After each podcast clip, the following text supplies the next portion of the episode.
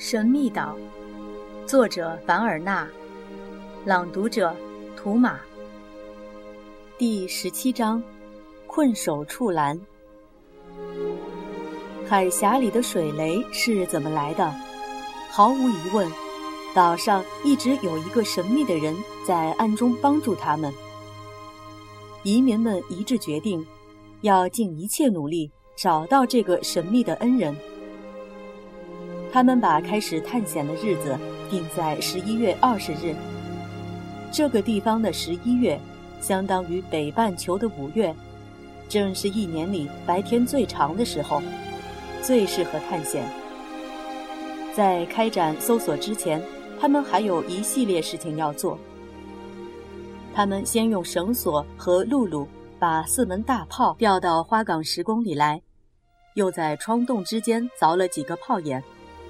十一月八日，他们试了试大炮的射程，炮弹最远可以打到离花岗石宫将近八公里远的鳄骨角。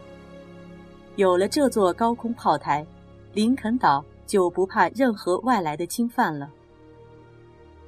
岛上还游荡着六个海盗，潘克洛夫主张尽快肃清，史密斯则认为应该放他们一条生路，允许他们悔过自新。赫伯特也支持史密斯的意见，他认为艾尔通就是他们的好榜样。虽然潘克洛夫很不情愿，可是大家还是一致决定了一条原则：不主动进攻，但要注意防备。荒岛面积很大，而且土地肥沃，如果这些坏人还有一点良心，他们就可能改邪归正。眺望岗上也有许多工作要做，麦子不久就可以收割了，家禽场也得照料。埃尔通还是回处栏去照料家畜。十一月九日清晨，埃尔通驾着大车走了。两个钟头以后，来了一个电报，告诉大家处栏里平安无事。潘克洛夫担心海盗们已经到气球港去过了。因此，迫不及待的要去看看停泊在那里的“乘风破浪号”。十一月十日吃完午饭以后，他就和史佩莱·赫伯特带着武器到了气球港。“乘风破浪号”静静地浮在小海湾上。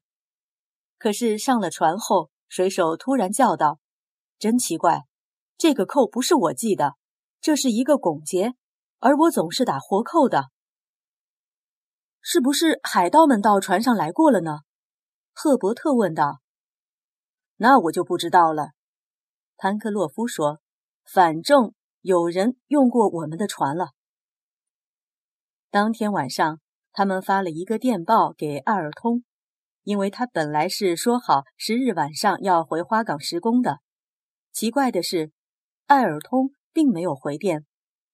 十点钟时又发了一次。还是没有阿尔通的信号，移民们非常不安。难道出什么事了？外面很黑，只能等到第二天再说。十一月十一日天亮的时候，史密斯又发了一次电报，还是没有回音。大家决定让纳布看家，其他人立即到处栏去。纳布把伙伴们送到甘油河畔，把吊桥扯起来。要是海盗突然出现，那不可以开枪阻截他们。万一阻挡不住，最后还能躲到花岗石宫去，他就可以安然无恙了。移民们荷枪实弹，沿途警戒。托普在前面引着路，有时候一路奔跑，有时候钻到森林里去，可是始终保持安静，好像没有发现什么意外。走到七十四号电线杆的时候，赫伯特发现电线断了，电线横杆倒在路上，显然是有人拔起来的。他们加快了速度，急急向前赶去。临近处栏时，他们都用手指扣着枪的扳机，密切注视着四面的森林。托普阴沉沉地咆哮着，似乎预告有什么不幸的事情发生。处栏栅栏的大门还是照常关着，处栏里静悄悄的，既听不见平日咩咩的羊叫，也听不见艾尔通的吆喝声。史密斯悄悄上前，拨开门栓，正打算推门进去，托普忽然大叫起来，只听见“砰”的一声，紧接着就是一声惨叫，一颗子弹打中了赫伯特，他立刻直挺挺的倒在地上。潘克洛夫一听见赫伯特的喊声，连忙跑过去，手里的枪也扔在地上了。他们把他打死了，他叫道：“我的孩子！”他们把他打死了。史密斯和史佩莱也跑了过来。史佩莱听了一下，赫伯特还有心跳。史密斯绕过栅栏的左脚，发现一个海盗正端着枪对着他。史密斯一闪，子弹直打穿了他的帽子。史密斯不等他开第二枪，就一刀刺进他的心口。史佩莱和水手翻过栅栏。拨开了木房子的门栓，不久，可怜的赫伯特就躺在埃尔通的床上了。也许是流血过多，赫伯特完全失去了知觉，脉搏也非常微弱。潘克洛夫万分悲痛，他一边哭一边还拿脑袋撞墙。工程师和记者也悲痛的说不出话来了。幸好史佩莱懂得一点医学常识。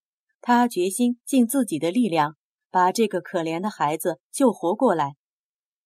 他们先解开赫伯特的衣裳，用手帕止住血液往外流，然后用冷水擦洗他的伤口。伤口的部位在第三根和第四根肋骨之间，枪弹就是从这里打进去的。背后还有一处创伤，这是枪弹穿出去的地方。谢天谢地！枪弹没有碰到心脏，而且也已经不在身体里边，用不着把它取出来了。可是枪弹伤到了哪些重要的器官呢？现在还很难判断出来。不过有一点史佩莱很清楚，那就是必须保持血脉流通，然后和创伤引起的局部炎症以及高烧做斗争。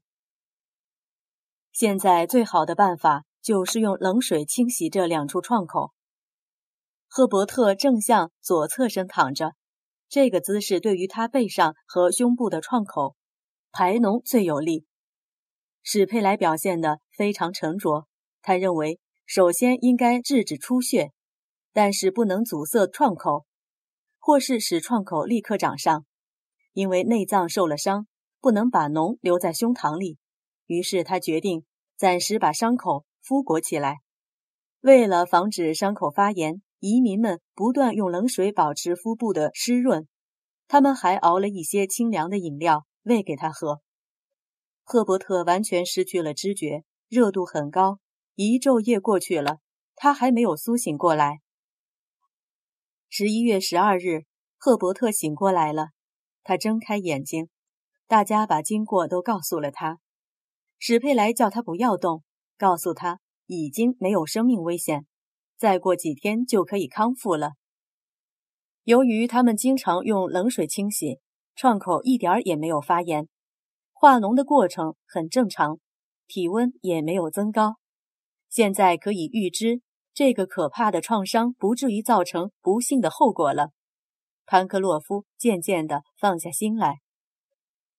赫伯特又昏昏沉沉地睡着了，不过这次他睡得比较自然。当潘克洛夫守在病床旁边的时候，史密斯和记者细细地检查了触栏，可哪儿也没有阿尔通的影子。触栏并没有遭到什么损坏，牲畜也没能逃到森林里去，他们也没有发现任何格斗的痕迹。不过，埃尔通的武器却和他一起不见了。史密斯担心那布会着急，冒险跑到这儿来。便想让托普去给纳布送信。记者撕下一张纸，写道：“赫伯特受伤了，我们在处栏，你自己留神，不要离开花岗石宫。海盗到附近来过没有？让托普把回信带给我们。”他们把纸条折起来，系在托普颈部一个显眼的地方。托普，我的托普。工程师走到处栏门口，一面说，一面抚摸着他。那不，托普，那不，去去。托普明白了工程师的意思，立刻向花岗石工的方向跑去。赫伯特还没有醒，潘克洛夫始终保持着腹部的湿润，他们焦急不安地等待着托普回来。将近十一点钟时，他们忽然听见一声枪响，接着就是几声狗叫。工程师打开大门，只见几十米以外的森林里有一缕烟。他立刻朝那里开了一枪，托普几乎立刻就跳进畜栏来了。他们赶紧关上大门。他的颈部拴着一张纸条，上面是那布写的几个大字：“花岗石宫附近没有海盗，我不会乱动。”可怜的赫伯特。